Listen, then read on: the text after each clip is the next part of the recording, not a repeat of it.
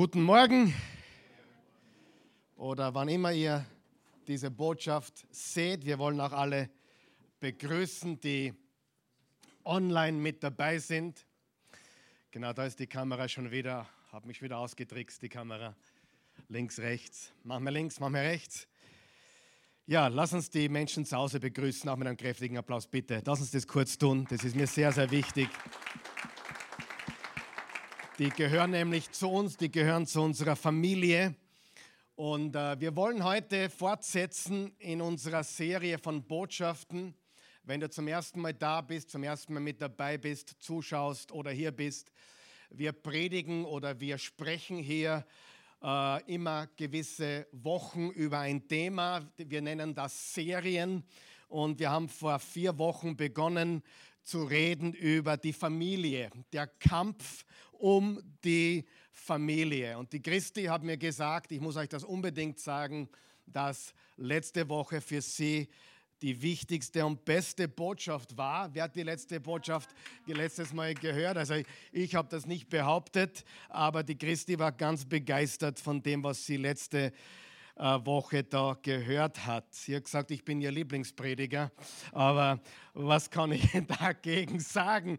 Gott sei Dank habe ich zumindest äh, eine Person, die mich als Lieblingsprediger hat.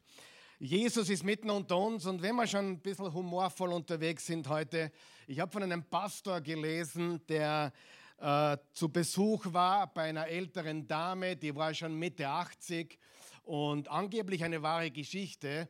Äh, sie war Mitte 80 und hat ihren Ehemann vor ein paar Jahren verloren und der Pastor hat sie besucht um einfach mit ihr ein bisschen zu plaudern, sie zu ermutigen, zu ermuntern.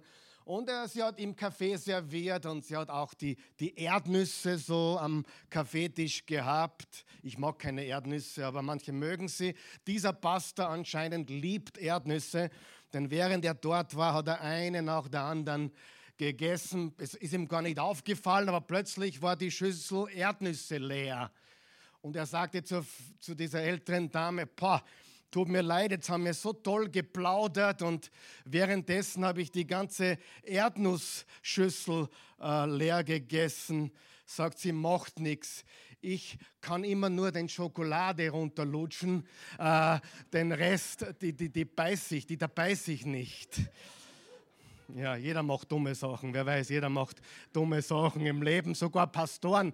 Einige wissen es nicht. Ich mache auch dumme Sachen. Äh, äh, ja, es passieren einfach dumme Dinge im Leben, oder? Ah, okay, ich wollte nur schauen, ob ihr wach seid. Äh, traurig ist angeblich eine echte, wahre Geschichte. Ja? Hoffentlich passiert mir das nicht.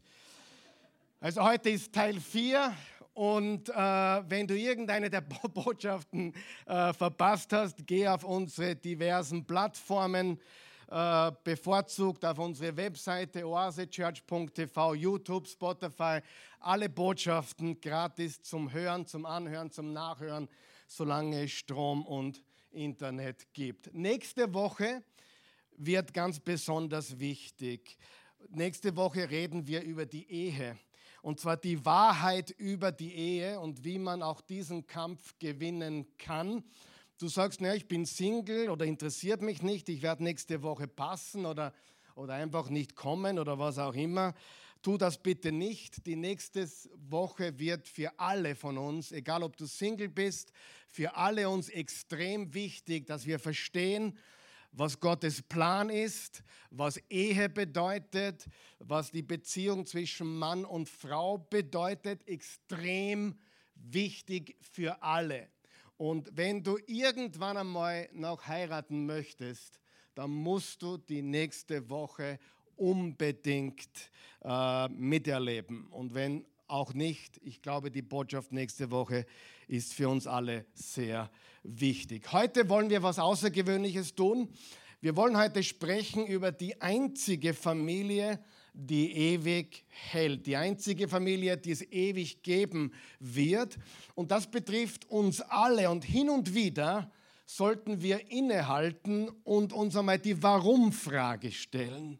Wer von euch weiß, es ist wichtig, die Warum-Frage zu stellen, denn warum bestimmt immer das Wie und warum bestimmt auch immer das, wie lange ich etwas tue. Wenn dein Warum nicht stark genug ist, wirst du aufgeben, wirst du das Handtuch werfen, wirst du nicht lange durchhalten. Aber wenn du ein starkes Warum hast, dann ist auch das Wie gesichert und die Wie lange Frage ist auch gesichert. Was meine ich? Warum? Warum kommen wir zusammen? Warum tun wir das, was wir tun, jede Woche? Warum tun Millionen und Abermillionen Kirchen auf der ganzen Welt das, was wir heute tun. Warum tun wir das? Warum sind wir da? Warum kommen wir zusammen? Was ist eine Gemeinde? Was ist eine Kirche? Beginnen wir mit Hebräer 2, Vers 10. Da steht folgendes. Gott, für den alles geschaffen wurde und durch den alles ist. Und da beginnt alles. Alles beginnt mit Gott. Amen. Alles beginnt mit Gott. Gott, für den alles geschaffen wurde und durch den alles ist, wollte. Was wollte Gott? Wer von euch weiß, Gott hat einen Willen. Und wer von euch weiß, dass viele Menschen, als Pastor höre ich immer wieder, was ist Gottes Wille? Was will Gott für mich? Er wollte nämlich viele Menschen als seine Kinder annehmen und sie in sein herrliches Reich führen. Hier sehen wir den Willen Gottes. Er will viele Menschen als seine Kinder annehmen und sie in sein herrliches Reich führen. Was will Gott? Er will eine Familie. Amen. Er will, er wollte und will immer eine Familie. Die Familie ist Gottes Idee, Gottes Gedanke. Und dann geht es weiter. Jesus sollte ihnen den Weg dorthin bahnen. Er ist der Weg in diese Familie. Er ist unser älterer Bruder. Er hat uns den Vater gezeigt. Wer mich gesehen hat, hat den Vater gesehen. So sollt ihr beten. Unser Vater im Himmel. Er hat uns den Vater gezeigt. Er ist der ältere Bruder und wir sind Kinder Gottes. Doch dazu war es notwendig, dass er selbst durch das Leiden am Kreuz zur Vollendung gelangte so entsprach es dem Willen Gottes. Und im Epheser 1, Vers 5 steht folgendes. Ja, Gott hat uns schon vorher dazu bestimmt, dass wir von ihm als seine rechtmäßigen Kinder angenommen werden. Auch das wurde möglich durch den Messias, durch den Christus, Jesus. So entsprach es dem, was er wollte und als gut und richtig ansieht. Was ist Gottes ewiger Plan?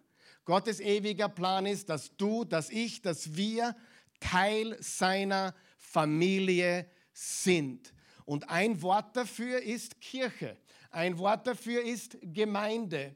Und der Wille Gottes ist, dass er eine Familie wollte und will.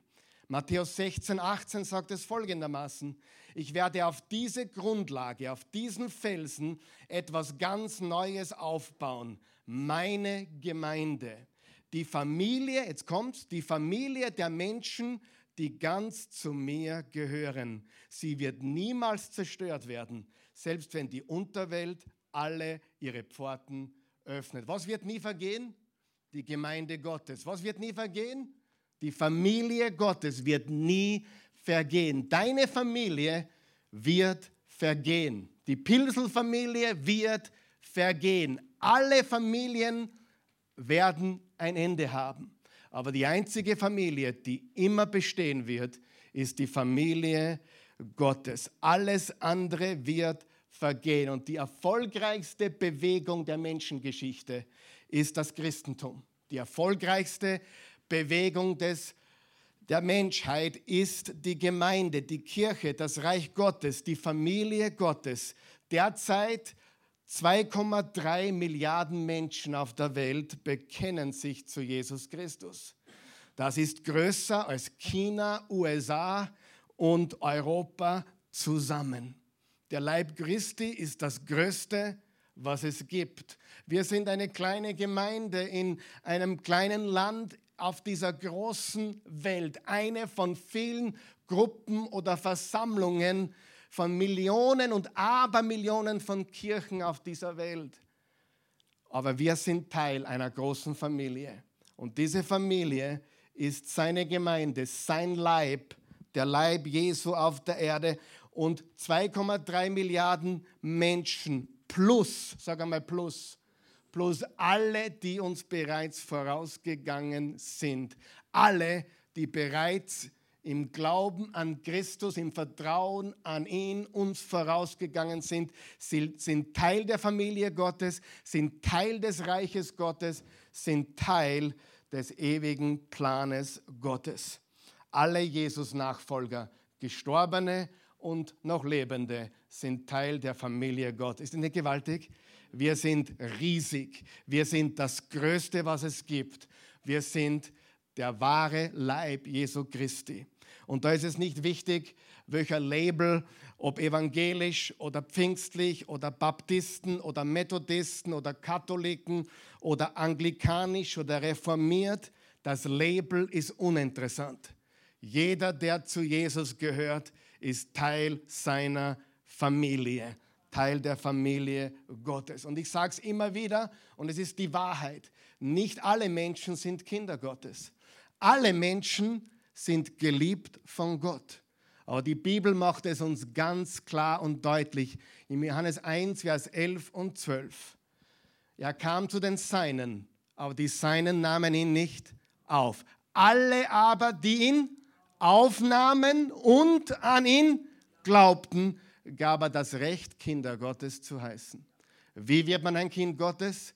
Indem man Jesus Christus aufnimmt, annimmt, an ihn glaubt, ihm vertraut, so wird man eine Tochter Gottes, so wird man ein Sohn Gottes, indem man Jesus Christus vertraut. Liebt Gott alle Menschen? Absolut. Aber um ein Kind Gottes zu werden, muss sich ein Bruder oder eine Schwester von Jesus werden. Und der himmlische Vater muss mein Vater werden. Und wenn Gott, der Allmächtige, der eine, wahre und lebendige Gott, mein Vater wird, dann wird Jesus mein Bruder und wir haben irrsinnig viele Geschwister, die meisten extrem komisch. Wer hat schon bei einem komischen Christen kennengelernt? Ich werde manchmal gefragt, warum sind die Christen so komisch? Ja, wir sind halt anders, oder? Hat aber komische Geschwister in der, in der irdischen Familie? Na eben, die gibt es überall, oder? Überall gibt es komische Geschwister. Und weißt du, du musst noch etwas wissen. Warum ist es so, dass Menschen, die zum Beispiel hier zum Glauben sind, meistens oder oft Menschen sind, die von der Welt ein bisschen komisch betrachtet werden? Ganz einfach. Die meisten Menschen kommen erst dann auf den richtigen Weg, wenn sie merken, ihr Weg ist am Ende. Ganz ehrlich, die meisten Leute suchen Gott nicht, wenn alles super rennt. Habe ich recht? Leider. Und deswegen, ist auch der Grund, warum es im Reich Gottes manchmal drunter und drüber geht, weil es einfach viele kaputte Menschen gibt, die Jesus annehmen, die ihn lieben und die von ihm verändert werden und für immer und ewig seine Tochter oder sein Sohn sind. Halleluja. Im Epheser 5, Vers 5, ich bin so dankbar, dass ich ein Kind Gottes bin. Und ich bin so dankbar, dass Jesus mich gerettet hat. Und ich bin so dankbar, weil ich sage das ganz ehrlich, dieser Mann da vorne braucht einen Retter. Ich bin nicht vollkommen, hast du schon gemerkt, oder? Ich brauche einen Erlöser und sein Name ist Jesus. Im Epheser 5, Vers 25 steht, ihr Männer, ihr Männer begegnet euren Ehefrauen mit derselben Liebe, mit der der Messias die Gottesgemeinde geliebt hat. Er hat sich ja selbst für sie aufgeopfert. Was hat Gott für uns getan durch Jesus? Er hat sich für uns aufgeopfert. Er hat sein Leben für uns gegeben. So wichtig bist du ihm, so wichtig sind wir ihm. Er liebt uns und er liebt dich. Und wenn du ihn noch nicht angenommen hast, er liebt dich. Und er möchte heute, dass du seine Tochter wirst, sein Sohn, für immer und ewig in einer Familie, die nie vergehen wird. Und diese Familie ist die Basis für die Gesellschaft. Wisst ihr, die Lösung für die Probleme unserer Welt liegen nicht in der Politik. Sie liegen nicht in einem neuen Geschäft, neuem Unternehmen, neuen Verein, neuem Club, neuem Fernsehsender, neuem politischen Partei.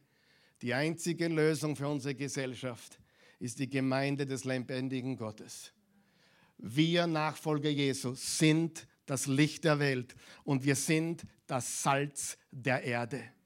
Was macht Salz? Salz ist ein Erhalter. Es äh, erhaltet Nahrungsmittel. Das haben sie verwendet damals als äh, Erhaltungsmittel. Ja? Und stell dir eine Welt vor, wo es keine Christen mehr gibt. Die Welt wäre am Ende. Wir sind das Salz der Erde. Wisst ihr das? Wir sind das Salz der Erde. Und die können über uns sagen, was sie wollen. Sie wissen es nicht. Ohne uns wäre diese Welt bereits untergegangen.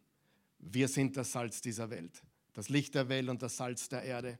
Und die Gemeinde ist die einzige Lösung für diese kaputte Welt. Was ist eine Kirche? Ist die Kirche ein Gebäude? Nein. Ist die Kirche eine Location?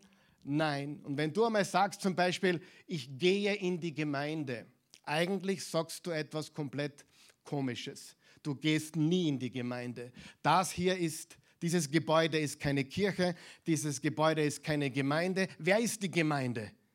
Die Menschen. Die Gemeinde trifft sich in diesem Gebäude. Die Gemeinde trifft sich an diesem Ort.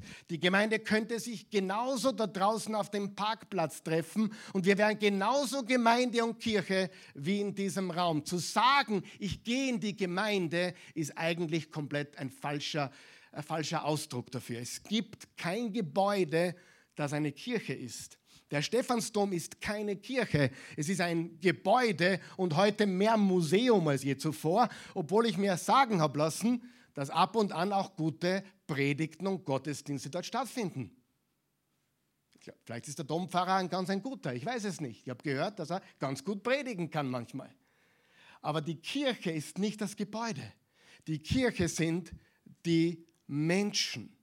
Und daher auch wenn wir uns zu Hause versammeln, in der Familie, und Jesus im Mittelpunkt ist, dann ist das auch eine Gemeinde, eine geistliche Familie, die sich versammelt. Man kann eigentlich gar nicht in die Kirche gehen. Wir sind die Kirche. Es ist eine Familie, zu der wir gehören. Und egal wie deine Familie ausschaut, ich kann nur raten, die meisten Familien sind kaputt. Es ist so. Ja, du sagst, ja, meine Familie ist ganz kaputt. Ja, du weißt gar nicht, wie üblich das ist. Du weißt gar nicht, wie normal es ist, wie kaputt es bei dir ist. Es ist mehr normal wie intakt, glaub mir. Es ist so. Und egal wie es in deiner Familie ausschaut, du hast eine geistliche Familie. Die ist viel, viel, viel stärker wie deine physische, irdische Familie. Und du brauchst diese Familie, glaub es mir. Wenn nicht jetzt, weil du im Guten lebst, irgendwann einmal brauchst du eine geistliche Familie, die dich auffängt, die dich stärkt und die für dich da ist, wenn alle anderen von dir davonlaufen. Amen. 1. Timotheus 3, Vers 14 bis 15. Diese Dinge schreibe ich dir in der Hoffnung, dass ich bald zu dir kommen kann. Paulus schreibt hier an Timotheus, wenn ich mein Kommen aber noch hinauszögern muss, dann ist es wichtig, dass du weißt, wie man sich im Haushalt Gottes verhalten soll, also in der Volksversammlung des lebendigen Gottes. Die tragende Säule und Stützmauer der Wahrheit. Frage, wer ist die tragende Säule der Wahrheit? Die Gemeinde Jesu Christi. Jesus Christus und sein Leib. Und das sind wir, sein Reich. Wir sind die tragende Säule und Stützmauer der Wahrheit. Erwarte nicht Wahrheit von den Medien. Egal welche Medien du schaust oder liest oder hörst. Erwarte nicht Wahrheit. Erwarte immer etwas, das verfärbt ist, das eine Agenda hat. Da steckt immer etwas dahinter. Egal von welcher Seite. Egal von welcher politischen Partei, da ist immer eine Agenda dahinter, egal wie gut es klingen mag. Ja? Du musst wissen, wir sind der Leib Christi und wir sind die Säule, die tragende Säule und Stützmauer der Wahrheit. Und ich liebe die Gemeinde, ich liebe den Leib Christi, ich liebe das, was Jesus getan hat. Er hat sein Leben für uns gegeben. Und wer ist Teil der Familie Gottes? In Markus 16, Vers 16 hat unser Herr Jesus genau das gesagt, worauf es ankommt. Wer auf mich vertraut und sich untertauchen lässt, der wird das Heil erfahren. Wer aber nicht auf mich vertraut, der fällt unter das Gericht. Was müssen wir tun, um errettet zu sein, um ewiges Leben zu haben? Wir müssen Jesus vertrauen. Und hier steht, und sich untertauchen lässt, das bedeutet, sich taufen zu lassen. Frage, ich muss mich taufen lassen, um gerettet zu werden, um ewiges Leben zu haben? Wasser rettet niemanden. Ja, da wirst du nur nass. Wenn du nicht glaubst, wirst du nur nass. Aber wenn du an Jesus glaubst und du die Gelegenheit dazu hast, dich taufen zu lassen vor der sichtbaren und unsichtbaren Welt, dann solltest du gehorsam sein. Amen. Es geht um Gehorsam. Wenn du echt glaubst, warum nicht? Deine Haare werden nass. Habe ich schon mal gehört. Ich war gerade beim Friseur, das, das kann ich nicht mitmachen. Habe ich alles schon gehört. Ja? Äh, du kannst dir gar nicht vorstellen, was ich schon alles gehört habe. Nein, Wasser rettet uns nicht. Aber wenn wir wirklich gläubig geworden sind, warum sollten wir dem Herrn nicht gehorchen? Wir werden wahrscheinlich im, im November noch eine Taufe haben hier. Ich weiß noch nicht genau wann, kann auch Dezember werden. Auf jeden Fall werden wir das nächste Mal wieder taufen. Und es ist einfach so, dass das ein Gehorsamschritt ist, den wir tun. In Apostelgeschichte 2, Vers 41 steht, die Menschen, die seine Botschaft annahmen, ließen sich noch am selben Tag im Wasser untertauchen. So kam, kamen an diesem Tag etwa 3000 Personen zur Gottesgemeinde hinzu. Frage, was kommt zuerst, der Glaube oder das Taufen? Der Glaube kommt zuerst. Mama kommt jemand zu mir und sagt, du, ich bin schon getauft, soll ich noch einmal? Sag ja, wie du getauft wurdest, hast du da geglaubt vorher? Sag, na, konnte ich nicht, weil da war ich noch ein Baby. Dann solltest du dich taufen lassen. Es gibt auch Menschen, die habe ich zweimal getauft. Wollte ich nicht, aber das habe ich bei zwei Menschen gemacht. So, beim ersten Mal bin ich mir nicht sicher, ob ich wirklich gläubig war. Wenn du nicht wirklich sicher bist, dass du gläubig bist, dann hat Taufen keine Bedeutung. Null Bedeutung. Die Taufe hat keinen Wert als Ritual. Die Taufe hat nur Wert als gläubiges Statement meines Gehorsams. Ich bin mit Jesus Christus gestorben, begraben und auferstanden. Zuerst der Glaube, dann die Taufe. Taufe finde ich wichtig, nicht weil sie uns rettet, sondern weil es ein Gehorsam ist, das, was Jesus gesagt hat. Glaubt mir und lasst euch untertauchen. Ja? Ganz, ganz wichtig, dass wir das verstehen. Und das ist so ähnlich wie mein Ehering. Ein artiger Ehemann trägt den Ehering. Wisst ihr das? Hab, manchmal höre ich Geschichten, ich kann keinen Ring tragen, aus welchem Grund auch immer, irgendwelche gesund, gesundheitlichen Geschichten, keine Ahnung. Aber ein artiger Ehemann trägt den Ehering. Warum? Damit jeder sieht, wem er gehört oder dass er vergeben ist. Und die Taufe ist quasi der christliche Ehering. Ich zeige allen, wem ich gehöre. Jetzt könnte ich nicht verheiratet sein und einen Ehering tragen, noch so teuer. Hat der irgendeine Bedeutung? Natürlich nicht. Der Ehering hat nur eine Bedeutung, weil ich vorher eine Entscheidung getroffen habe. Das ist der Mensch, den ich für immer lieben werde. Okay? Gehen wir weiter zu 2. Korinther 8, Vers 5. Die Gemeinde oder die Familie Gottes, sie sind für Jesus und füreinander da. Da steht folgendes, sie haben mehr getan, als wir erhofft hatten, denn sie gaben sich geradezu selbst hin, zuerst dem Herrn und dann nach Gottes Willen auch uns. Was zeichnet einen Jesus-Nachfolger aus? Ein Jesus-Nachfolger gibt sich Gott hin, gibt sich Jesus hin und gibt sich einer Gemeinde hin. Weißt du das? Ein Jesus-Nachfolger gibt sich einem Leib hin, einer Gemeinde hin, einer Familie hin, wo er gibt, dient und sich einbringen kann. Ganz, ganz wichtig. Ja? Eine Familie ist dazu da, dass wir füreinander da sind. Ich gebe dir jetzt einen Tipp. Hin und wieder höre ich, naja, ich habe Probleme, eine Gemeinschaft zu finden. Ich gebe dir jetzt einen ganz einen wichtigen Tipp. Gemeinschaft findest du überall, aber du musst auch einen Schritt machen. Amen. Du kannst nicht ständig klagen, ich finde keine Gemeinschaft und so weiter und so fort. Versuche drei verschiedene Menschen, drei verschiedene Menschen, nicht aus der gleichen Familie, versuche, vielleicht heute noch, drei verschiedene Menschen, mit denen Kontakt zu haben hier. Am Sonntag zum Beispiel, ah, grüß dich, schön, dass du da bist. Drei verschiedene Menschen oder Menschengruppen. Und ich kann dir versichern, du wirst nicht durch den Rost fallen, wenn mit dir was passiert. Aber wenn wir nicht wissen, wer du bist, wo du bist und so weiter, du solltest unbedingt, wenn du am Sonntag hierher kommst, mit drei Menschen andocken können. So, weißt du, was ich meine? Mit drei Menschen, nicht aus der gleichen Familie, das gilt nicht, sondern drei verschiedene Personen oder Personengruppen. Wenn du das schaffst, dann kannst du davon ausgehen, wenn dir was passiert, wenn du in Not geratest, sind wir für dich da. Amen.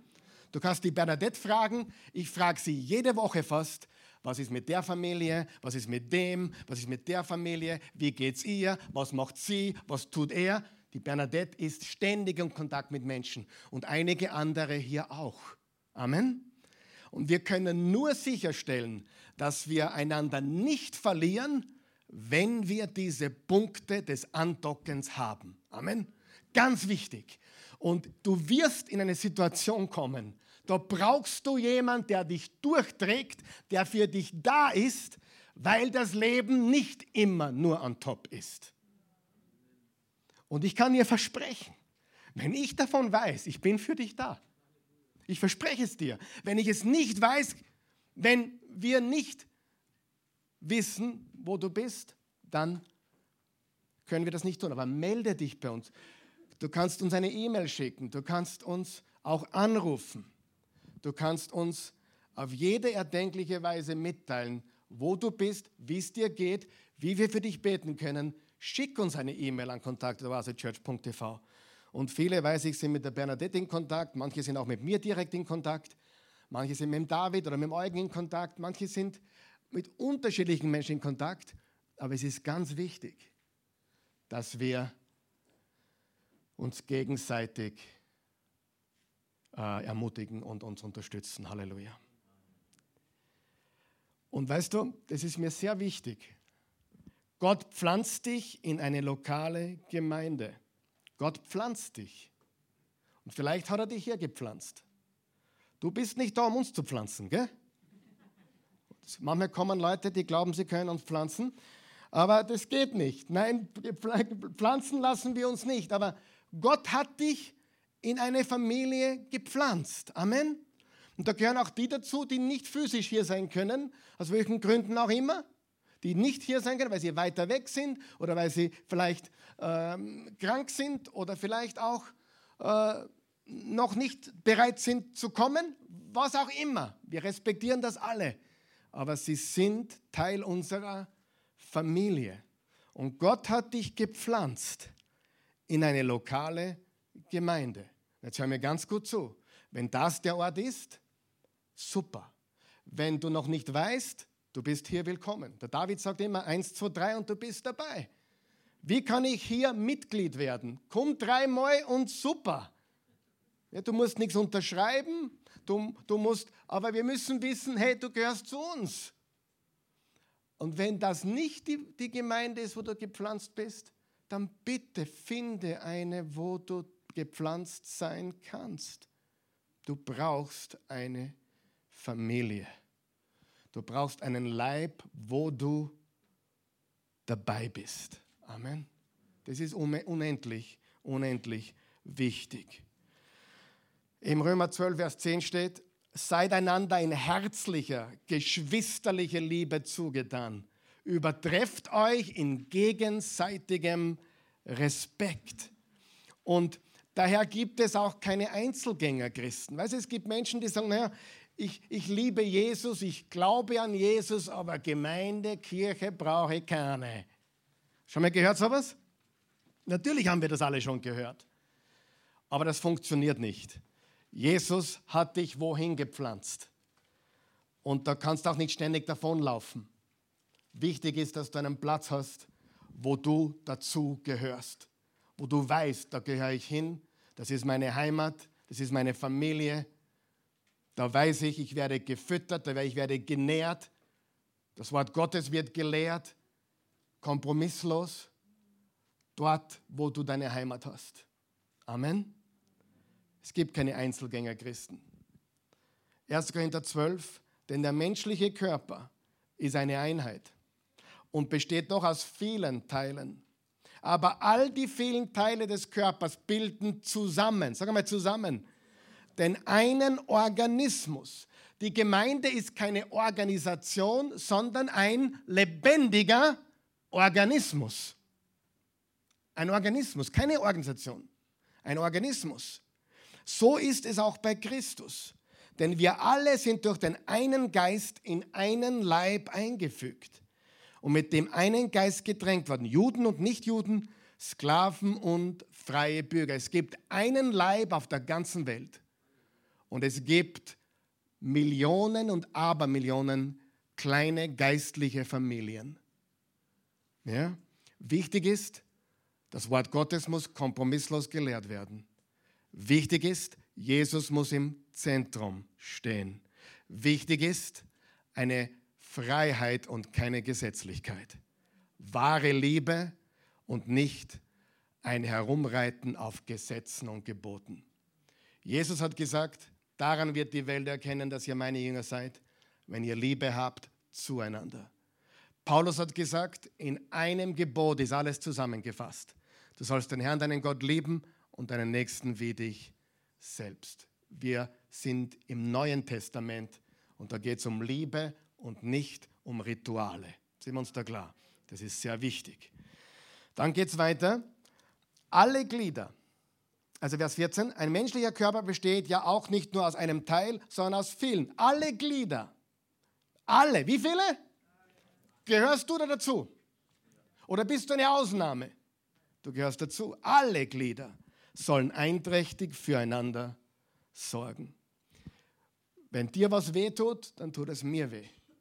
Und wenn mir was wehtut, dann sollte es dir wehtun. Wir sind alles nur Menschen, jetzt haben wir uns da einig. Wir sind Menschen. Wir haben Probleme. Wir haben Fehler. Wir haben Schwächen. Wir leiden. Jeder von uns. Weißt du das? Und wir brauchen einander. Und darum müssen wir daran noch mehr auch arbeiten. Alle Glieder sollen einträchtig füreinander sorgen. Wenn ein Glied leidet, leiden alle anderen mit. Und wenn eins besonders geehrt wird, freuen sich die anderen mit. Zusammen seid ihr der Leib von Christus und einzeln genommen Glieder davon. Und noch etwas. Die Familie Gottes, der Leib Christi, das Reich Gottes, die Familie des Herrn, wo er unser Vater ist und Jesus unser älterer Bruder und wo es so viele Geschwister gibt, wir bereiten uns vor auf die Ewigkeit. Weißt du, dass wir hier auf der Erde vorbereitet werden auf die Ewigkeit? Weißt du, dass alles, was du hier tust, wird im Himmel entweder bestehen oder verbrennen? Gerettet sind wir nur aus Vertrauen. Amen. Aber wir nehmen Dinge mit und wir nehmen Dinge nicht mit. Was nehmen wir nicht mit? Das Bankkonto nimmst du nicht mit. Ja? Deinen, tollen, deinen tollen Ferrari nimmst du nicht mit. Was nimmst du mit? Das Einzige, was du mitnimmst, ist dein Charakter und das, was du auf der Erde für Jesus getan hast. Was du für dich getan hast, nimmst du nicht mit.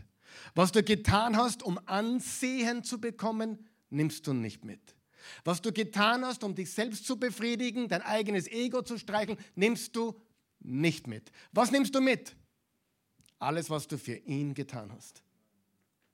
Deine ganzen Instagram-Posts werden alle verschwinden auf ewig. Gott sei Dank. Und meine auch. Aber was bleiben wird ist, was haben wir für Gottes Reich getan? Was haben wir getan für ihn? Wie habe ich gedient? Wie habe ich gegeben? Rick Warren sagt, du kannst nichts mitnehmen, aber du kannst es vorausschicken. Jede gute Tat, jedes, alles, was ich, und selbst beim Geben, wenn du es deswegen tust, um dich selbst zu befriedigen, um dein Gewissen zu erleichtern, nimmst du nichts mit. Aber alles, was du tust, weil du Jesus und Menschen liebst, nimmst du mit. Wer von euch weiß, es gibt ein paar, die geben, um gut dazustehen. Ja, das siehst du in der Zeitung manchmal mit dem Scheck abgebildet. Weißt du, was Jesus dazu sagt? Sie haben ihren Lohn bereits erhalten. Und was ist ihr Lohn? Gesehen zu werden. Aber wenn du wirklich dienen willst oder beten willst, geh in dein Kämmerchen. Schließ die Tür. Wenn du fastest, dann tu die einschmieren, einreiben und zieh dein bestes Quandel an, damit niemand merkt, dass du fastest. Ja, wenn du auf die Bühne, wenn ich jetzt auf die Bühne gehen würde, liebe Brüder, ich faste schon am 25. Tag, Halleluja. Ich habe meinen Lohn schon erhalten. Mit meiner Angeberei. Amen. Was nehmen wir mit? Das, was wir für Jesus getan haben und das, was wir für Menschen getan haben. Das nehmen wir mit. Und wir bereiten uns vor auf die Ewigkeit. Im Hebräer 12, Vers 23 steht, Ihr seid zur Gemeinde der erstgeborenen Kinder Gottes gekommen, deren Namen im Himmel aufgeschrieben sind. Steht dein Name im Himmel? Natürlich, wenn du Jesus vertraust, steht er dort ganz dick und fest. Und da gibt es keinen Radiergummi, der das ausradieren kann. Und keinen Tintentod, der das weglöschen könnte. Der Name ist für immer da drinnen. Halleluja. Ihr seid zu Gott selbst gekommen dem Richter von allen und zu den Gerechten, die schon am Ziel sind. Den Gerechten, die schon am Ziel sind. Denn ihr Geist ist bei Gott. Amen. Bist du begeistert von deiner Familie?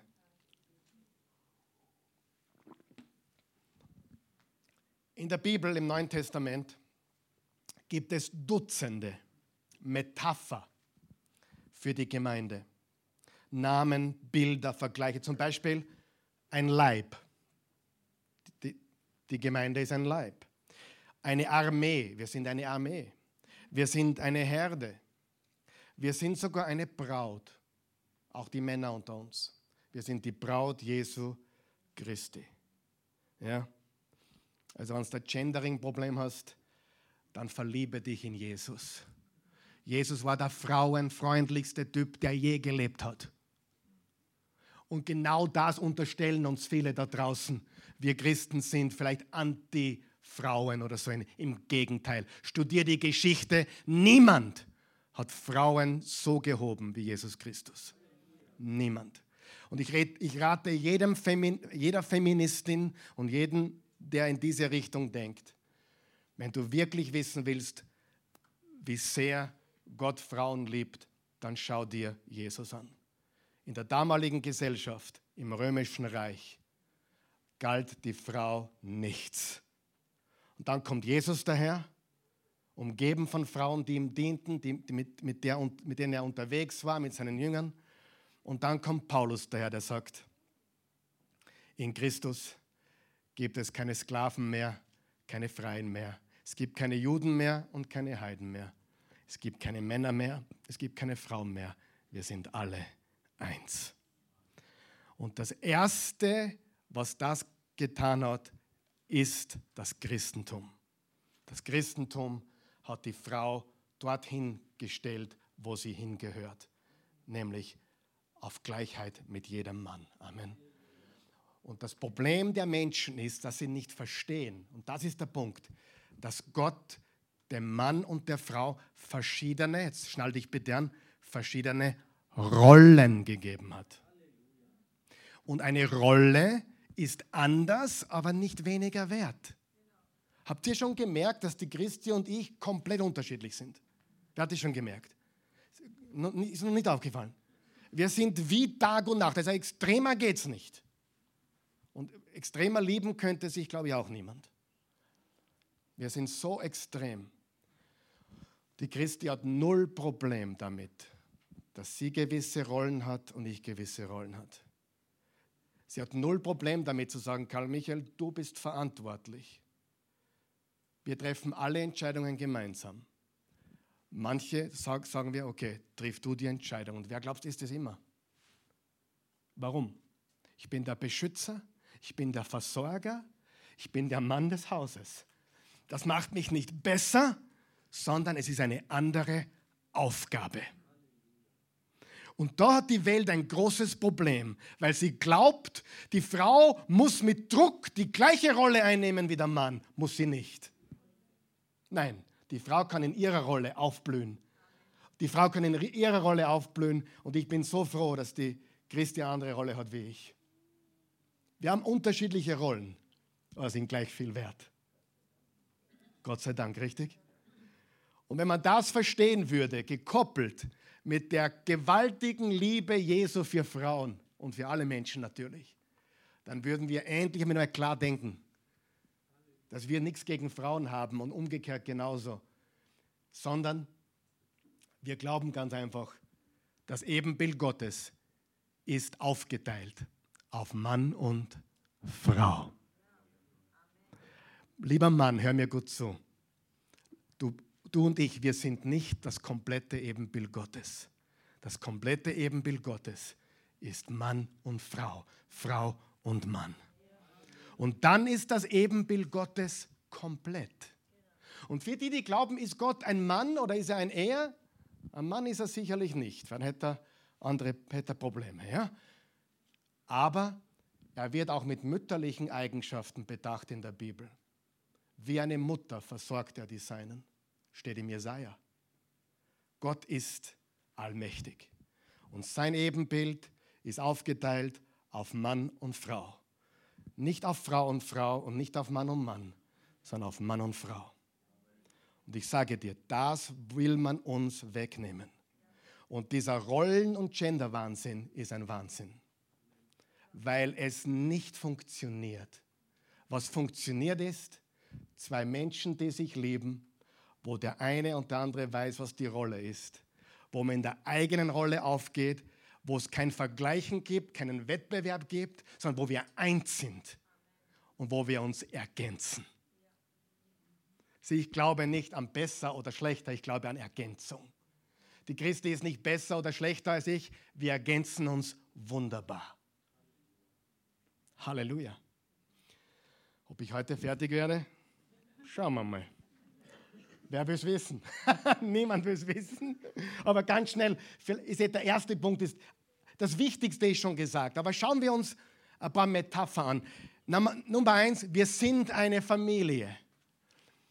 Wir sind eine Familie.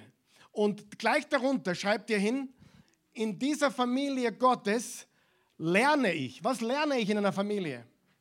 Meine wahre Identität kennen. Ich lerne meine wahre Identität in der Familie. Menschen wollen dazugehören, das wissen wir. Darum tragen sie Labels, darum tragen sie Krokodile oder Tommy Hilfiger oder, oder keine Ahnung, Nike oder Adidas oder was immer du trägst.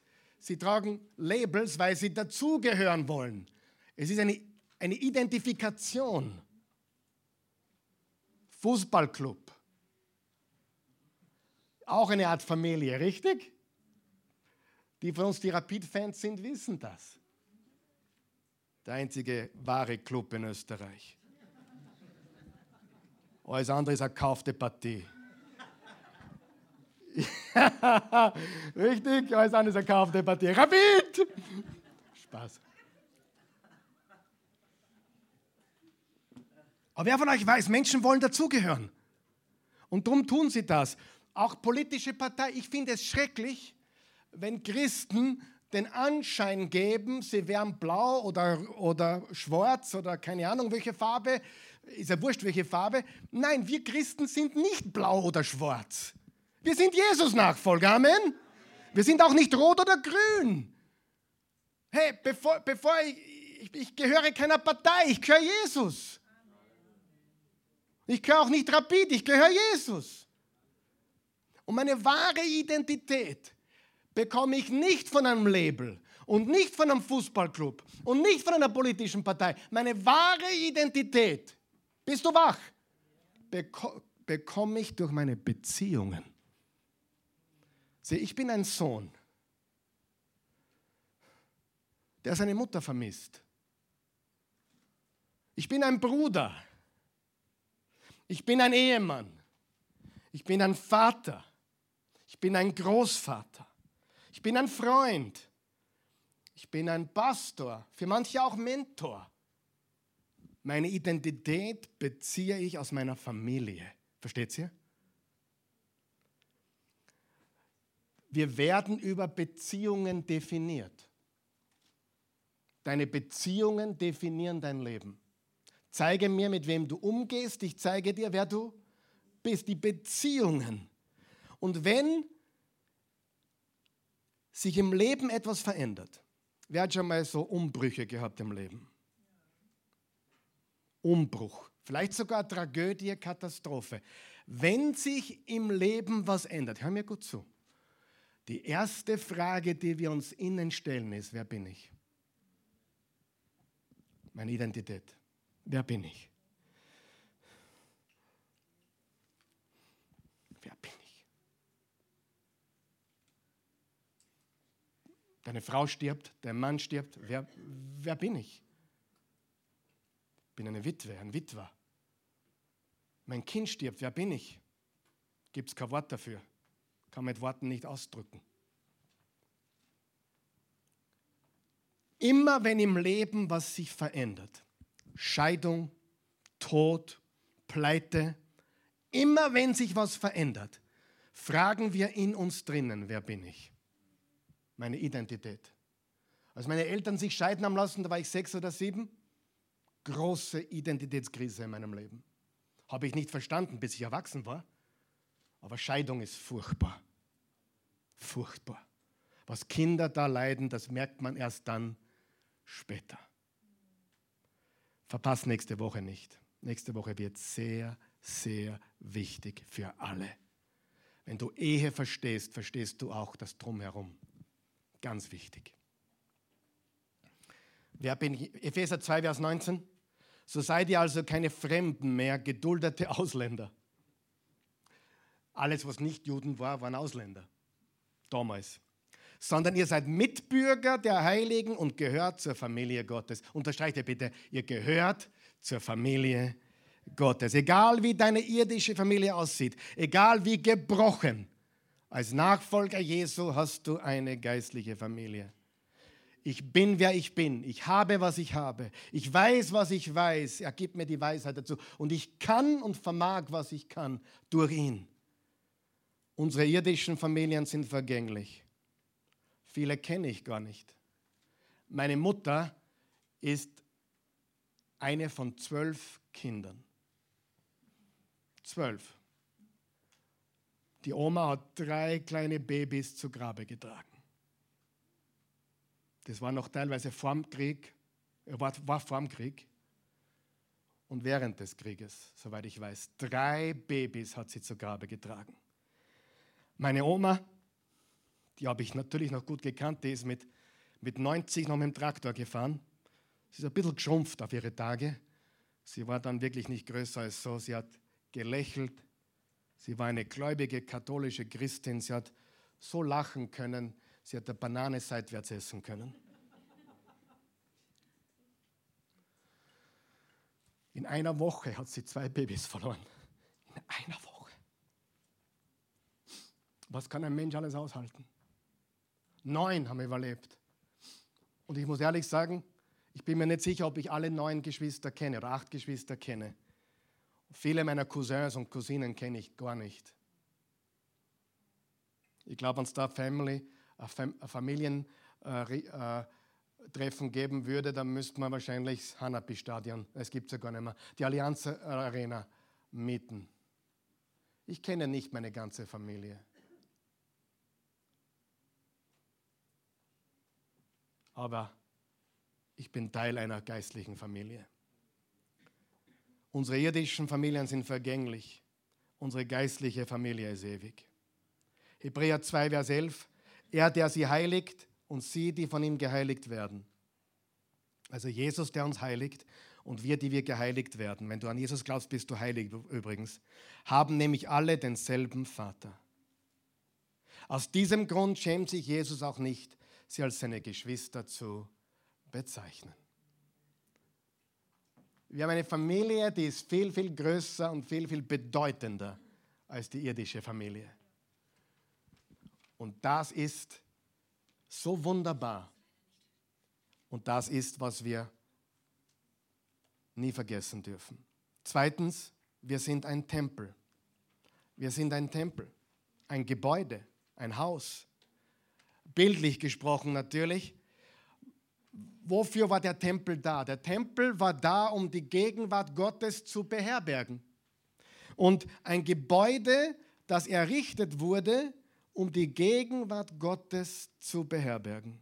Im 1. Korinther 3, Vers 16 steht, ein Vers, der häufig falsch ausgelegt wird. Da steht, wisst ihr etwa nicht, dass ihr alle miteinander, unterstreicht ihr bitte, alle miteinander den Tempel Gottes bildet und dass der Geist Gottes in euch seine Wohnung genommen hat. Viele Christen legen das aus, ich bin der Tempel Gottes.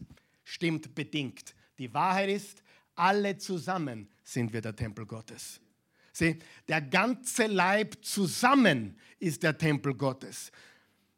Eigentlich redet er hier nicht über uns persönlich individuell, obwohl das bedingt stimmt. Gott lebt in uns. Aber die wahre Bedeutung ist, der Leib Christi, die Gemeinde, ist der Tempel Gottes. Wir brauchen kein Gebäude. Ich werde manchmal gefragt, wird, wird der Tempel in Israel, der dritte Tempel, wird der wieder errichtet? Weil manche Endzeitlehrer glauben, das muss geschehen, bevor Jesus wieder kommen kann. Ich sage dir, ich glaube nicht, dass das geschehen muss. Ich weiß, es gibt Initiativen, dass der dritte Tempel wieder gebaut wird von Juden. Aber rein biblisch gesehen muss das nicht passieren. Warum? Weil wir der Tempel sind. Ob jetzt da ein Tempel draufkommt wieder oder nicht, ist irrelevant für uns Christen. Auch für die Juden, weil sie brauchen den Messias und keinen neuen Tempel. Wenn es einen dritten Tempel gibt, super. Freuen wir uns, oder? Wenn nicht, kommt Jesus trotzdem wieder und wir sind sein Tempel.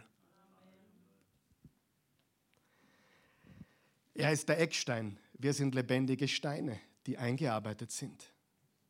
Sieh, ich brauche Menschen und ich brauchte Menschen, die mich zusammenhalten. Einige Male in den letzten 24 Jahren drohte ich persönlich auseinanderzubrechen. Aber zwei, drei Leute hier haben mich zusammengehalten. Ich sage dir, drei Leute, drei Leute in dieser Gruppe, drei Leute in der Oase Church, drei Leute, die am Sonntag sagen, grüß dich, schön, dass du da bist. Und du wirst nicht durch den Rost fallen. Und ich kann dir sagen, ich kann mich nicht jedem anvertrauen, weil das wäre schrecklich, wenn alle wüssten, wüssten wie es manchmal um mich gestanden ist. Aber zwei, drei Leute immer die viel wissen und die für mich beten und mich gehalten haben. Als ich aufgeben wollte, als ich davonlaufen wollte, als bei uns der Boden durchbrach in unserem persönlichen Leben, einige, viele hier waren für uns da. Manche sind davongelaufen. Und du brauchst Menschen. Du brauchst Menschen, die da sind für dich, wenn sich alle von dir schleichen. Amen. Und die findest du wahrscheinlich am besten in der Gemeinde, in der Familie Gottes. Noch wach? Ganz wichtig. Wir brauchen das. Und im Tempel Gottes werden wir von anderen getragen. Wir werden getragen. Im Epheser 2 steht, er hält den ganzen Bau zusammen. Durch ihn wächst er und wird ein heiliger, dem Herrn geweihter Tempel. Durch Christus seid ihr in dieses Bauwerk eingefügt, in dem Gott durch seinen Geist wohnt. Ich werde die letzten drei Dinge dann nur ganz kurz euch noch bekannt geben, damit ihr die Outline ausfüllen könnt. Aber ich werde meine Botschaft jetzt beenden. Ist das okay? Noch nicht ganz, aber fast. Aber wenn ein Prediger fast sagt, dann muss man schon vorsichtig sein. Ja, das ist auch klar. Aber eines ist klar, äh, füllen wir das kurz aus. Drittens, wir sind ein Körper. Viertens, viertens, oder, oder beim drittens noch, allein kann ich meine Bestimmung nicht erfüllen. Alleine kann ich es nicht. Viertens, wir sind die Herde Gottes. In Gottes Herde werde ich verteidigt und versorgt. Und fünftens, wir sind ein Garten. In Gottes Garten wird mein Leben produktiv. Aber gehen wir zurück zu diesen ersten zwei wichtigen Punkten. Wenn es jemand nicht gecheckt hat, wir legen die Outline hinten auf heute ausgefüllt, damit jeder sich das noch holen kann. Hört es mir noch ganz kurz zu. Wir sind eine Familie.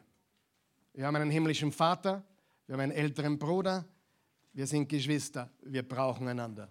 Wir sind ein Tempel. Und in diesem Tempel sind wir ein Stein, ein lebendiger Stein und wir werden getragen vom Gebäude. Wer spürt manchmal Lego? Oder wer kennt Lego? Ihr kennt Lego nicht? Ich glaube, ich weiß nicht, wir müssen über andere Sachen reden.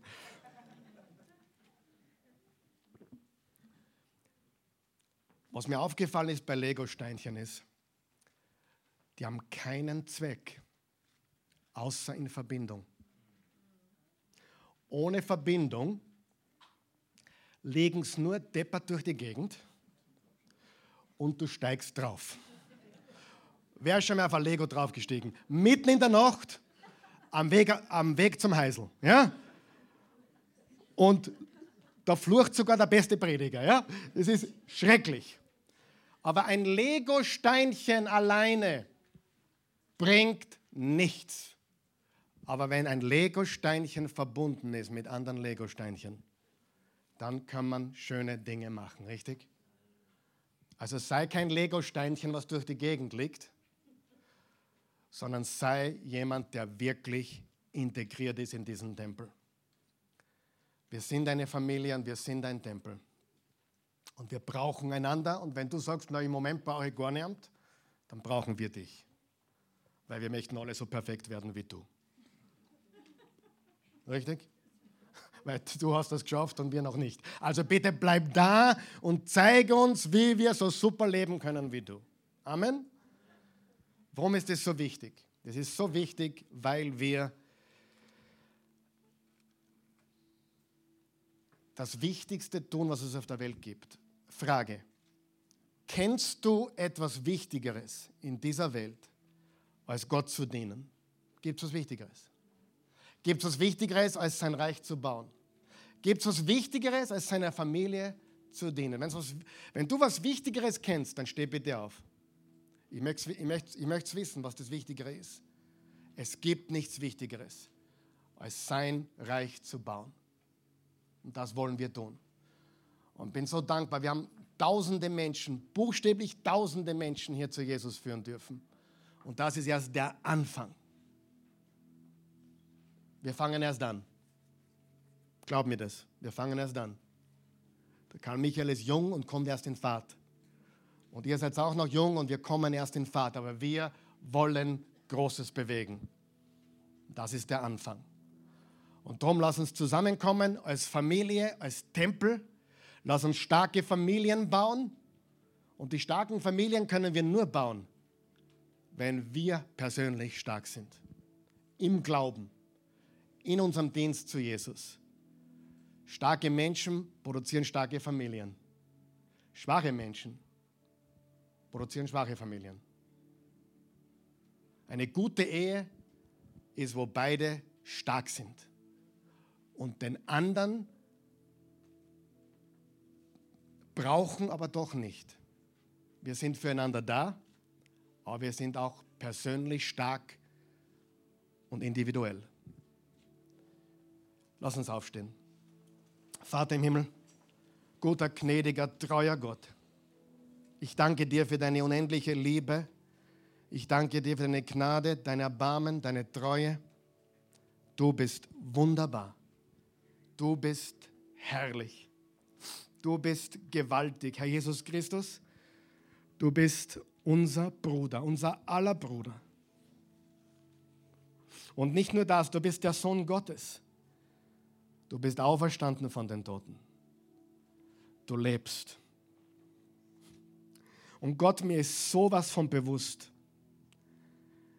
wie viele Menschen heutzutage leiden, wie viele Menschen heutzutage wirklich durch Dinge durchgehen. Mir ist das sowas von bewusst, auch hier vor Ort und auch online. Menschen machen Dinge durch. Der Großteil unseres Lebens ist nicht Sommer, sondern Herbst, Frühling, Winter. Wir genießen den Sommer, wenn er da ist. Aber wir machen auch oft auch Veränderungen durch wie im Herbst oder, oder dunkle Tage wie im Winter. Und dann auch wieder Aufbruchstimmung wie im Frühling. Der Sommer ist meistens kurz. Wir genießen ihn und wir danken dir dafür, dass du uns immer wieder auch Zeiten gibst, die etwas leichter sind. Aber die Wahrheit ist, life is tough. Aber du bist gut.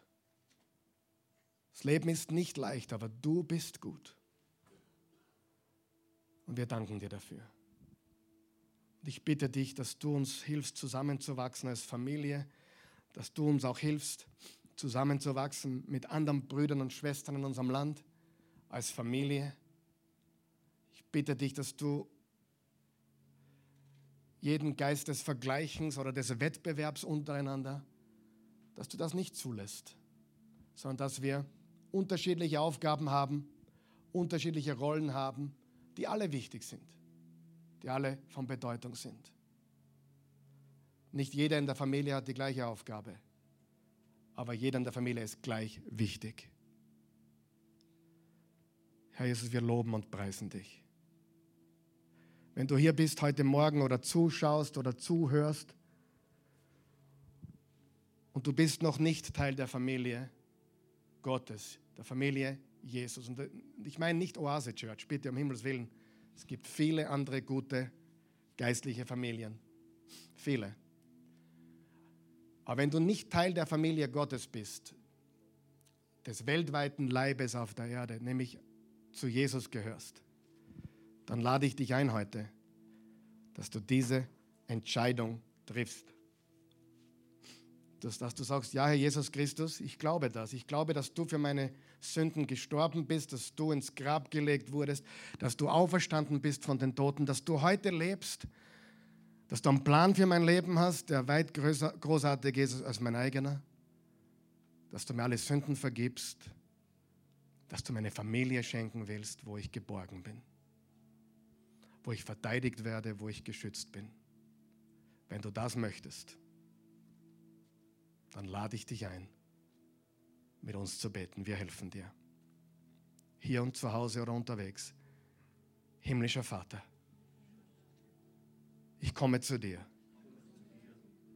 so wie ich bin. Ich vertraue auf die Wahrheit deiner Botschaft, das Evangelium, die gute Nachricht von dir, Herr Jesus dass du für meine Sünden gestorben bist. Für die Sünden der ganzen Welt. Dass du dein Blut für mich vergossen hast. Dass, ich, dass mich weiß wäscht. Komplett rein, heilig, gerecht macht. Dieses Angebot, Herr Jesus, nehme ich jetzt an. Ich sage einfach nur Danke. Ich sage Wow, dass du mich liebst, dass du mir vergibst, dass du mir einen Platz gibst in deiner ewigen Familie, dass ich ein Kind Gottes werden kann. Jetzt, weil du sagst, dass du mich aufnimmst. Ich gehöre jetzt dir, Herr Jesus. Gebe dir mein Leben. Ich empfange deins. So gut ich kann, vertraue ich dir mit allem. Mein Leben gehört nicht mir. Mein Leben gehört dir. Mach du damit, was du willst.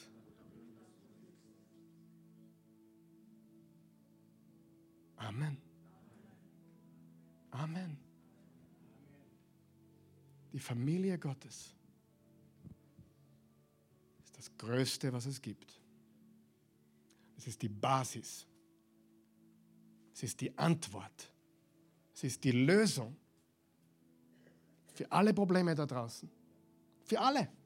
Es gibt kein Problem, das Jesus und die Gemeinde nicht lösen könnten. Es gibt etwas, was Gott nicht kann. Den Willen des Menschen zu umgehen. Und wenn Menschen gegen seinen Willen sind und bleiben, er ist ein Gentleman. Er sagt, dein Wille geschehe. Wenn du meinen Willen willst, komm zu mir. Ansonsten, have it your way. Jesus nimmt Menschen freiwillig, die freiwillig zu ihm kommen. Halleluja. Danke, Jesus.